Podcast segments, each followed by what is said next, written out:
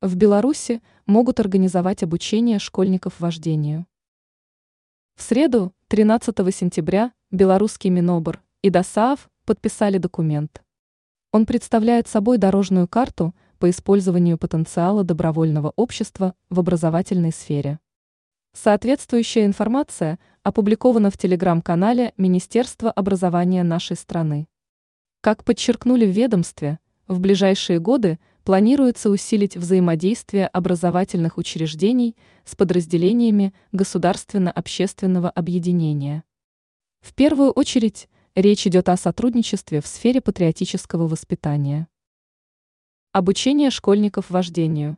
Также в Минобре заявили об обсуждении такого вопроса, как обучение белорусских школьников управлению автомобилем.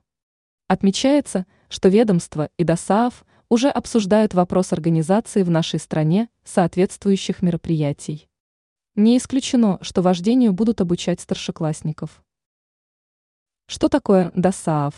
Аббревиатура расшифровывается как Добровольное общество содействия армии, авиации и флоту. В данный момент членами государственно-общественного объединения являются более 180 тысяч человек. Общество вносит заметный вклад в развитие многих сфер в нашей стране, включая оборону, образование, спорт и народное хозяйство.